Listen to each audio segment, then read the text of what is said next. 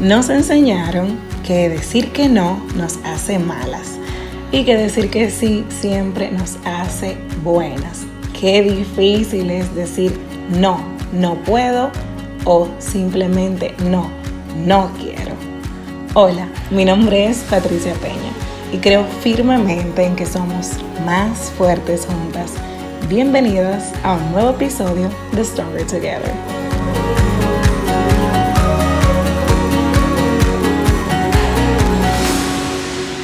Oh Dios, el tema de decir que no, les traigo, se los traigo en una nota muy personal. Eh, quienes escuchan el podcast me van a ver carraspeando un poco, saben que esta no es mi voz original, es realmente la voz de una garganta agotada y unas cuerdas bucales agotadas. Y realmente lo traigo porque es parte de lo que me trajo aquí, es el no saber decir que no. Bueno, creo que lo hemos tocado anteriormente en el podcast.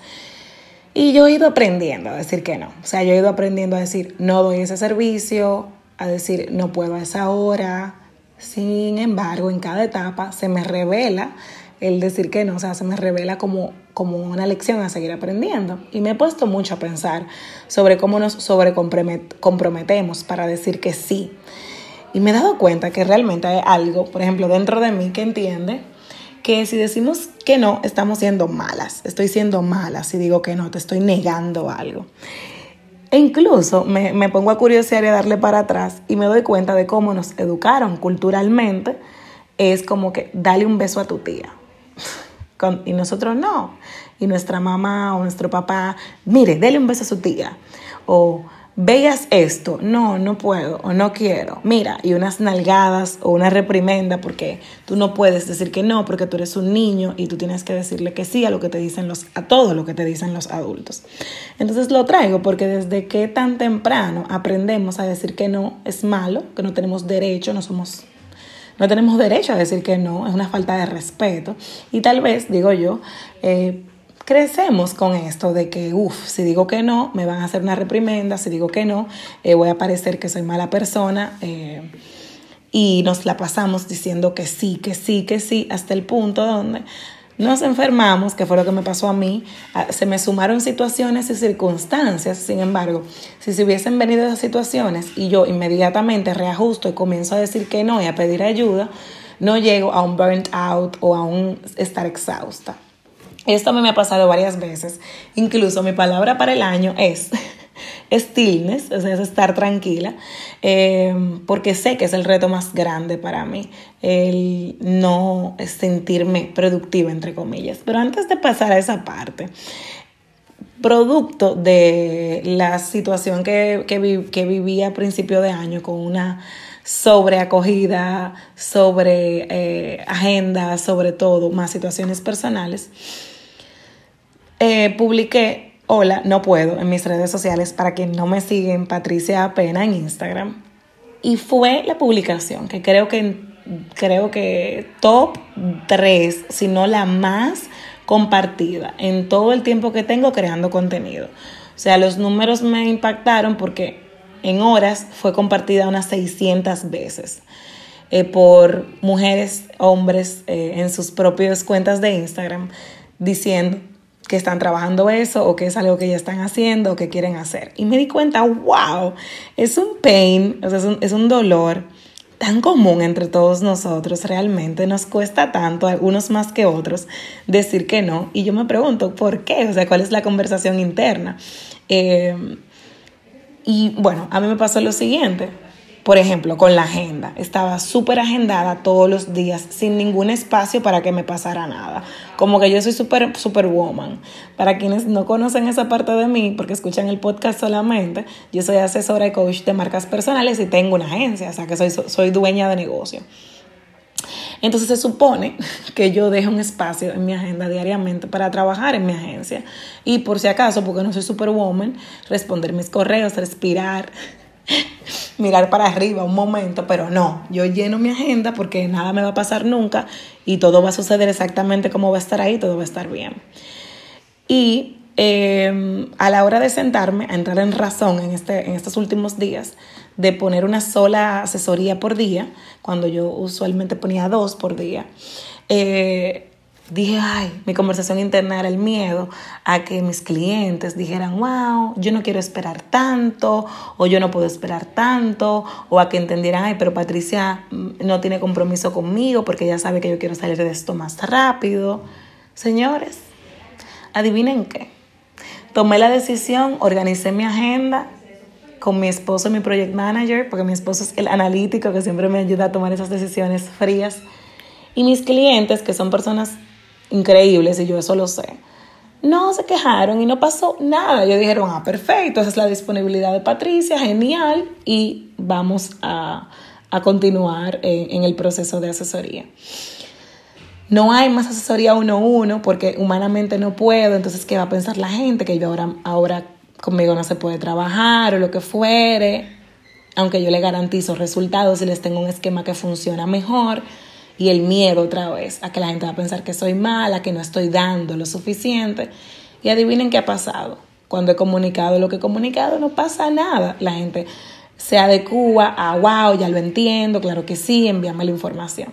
Es decir, que tenemos una, una conversación interna que más que las propias personas o el exterior, es esa conversación interna las que nos hace pensar que está mal decir que no. Ay, si dices que no, van a decir que contigo no se puede. Si dices que no, no te van a volver a invitar. Si dices que no, o sea, no es así.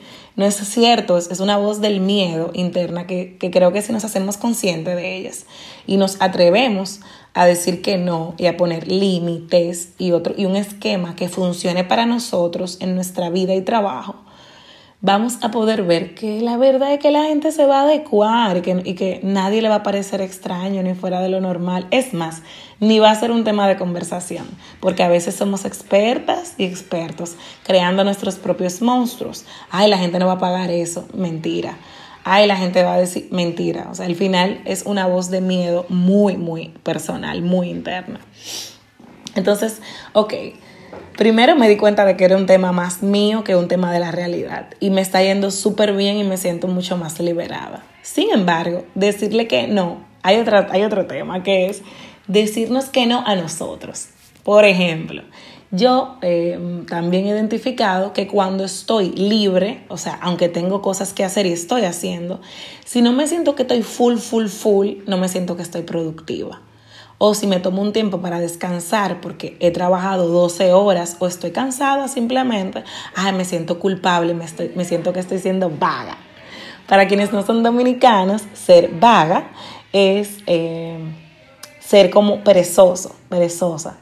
Y digo, wow, porque yo si estoy tranquila, si estoy descansando, eh, si no estoy haciendo mil cosas a la vez, siento, percibo que estoy siendo perezosa.